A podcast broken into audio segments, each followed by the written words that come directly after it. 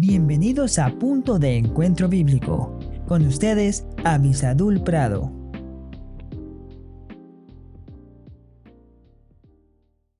Hola, hola, damos gracias a Dios por esta oportunidad que nos da de estar juntos nuevamente, agradeciendo también a todos los que colaboran para que podamos lograr este pequeño programa. El día de ayer veíamos en Mateo capítulo 14, el versículo 35, y lo vamos a leer porque hoy vamos a tener un complemento en el versículo 36. Dice, cuando le conocieron los hombres de aquel lugar, enviaron noticia por toda aquella tierra alrededor y trajeron a él todos los enfermos, y le rogaban que les dejase tocar solamente el borde de su manto, y todos los que lo tocaron quedaron sanos. Quisiera recordarles que uno de los nombres de nuestro Dios es Rafa, de ahí viene el nombre también Rafael, que significa el Dios que sana. Rafa, nuestro sanador. Dios quiere tener cuidado de nosotros. Sabe que la enfermedad es un problema que viene desde que nosotros fuimos separados de Él por causa del pecado. Y Dios busca nuestra sanidad, pero tiene que comenzar primeramente por nuestra salvación. Ahora bien, eso lo vamos a tener en otro día, en otro tema. Pero aquí lo maravilloso es que ante el ruego de una persona, Dios concede. Veíamos ayer de que es tan importante poder confiar en los designios de Dios, en los resultados de nuestra oración. Dios tiene tierno cuidado de nosotros y eso es lo que quiero que veamos.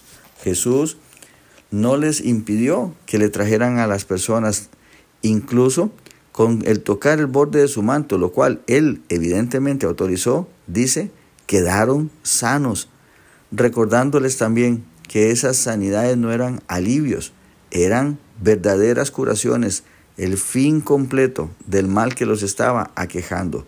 No como vemos hoy día personas que incluso presentan shows en donde aparentan que hay sanidad, donde aparenta una persona que era paralítica y que ahora se levantó y caminó.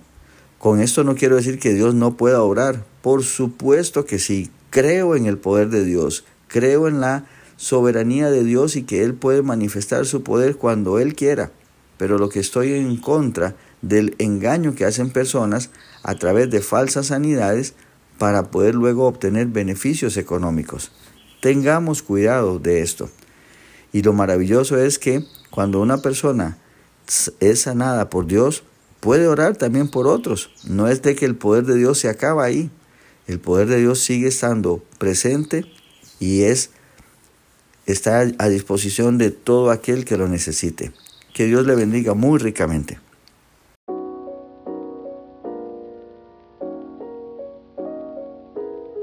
Si este podcast te fue de bendición, déjanoslo saber a nuestro correo electrónico punto de encuentro bíblico 1717 arroba gmail.com.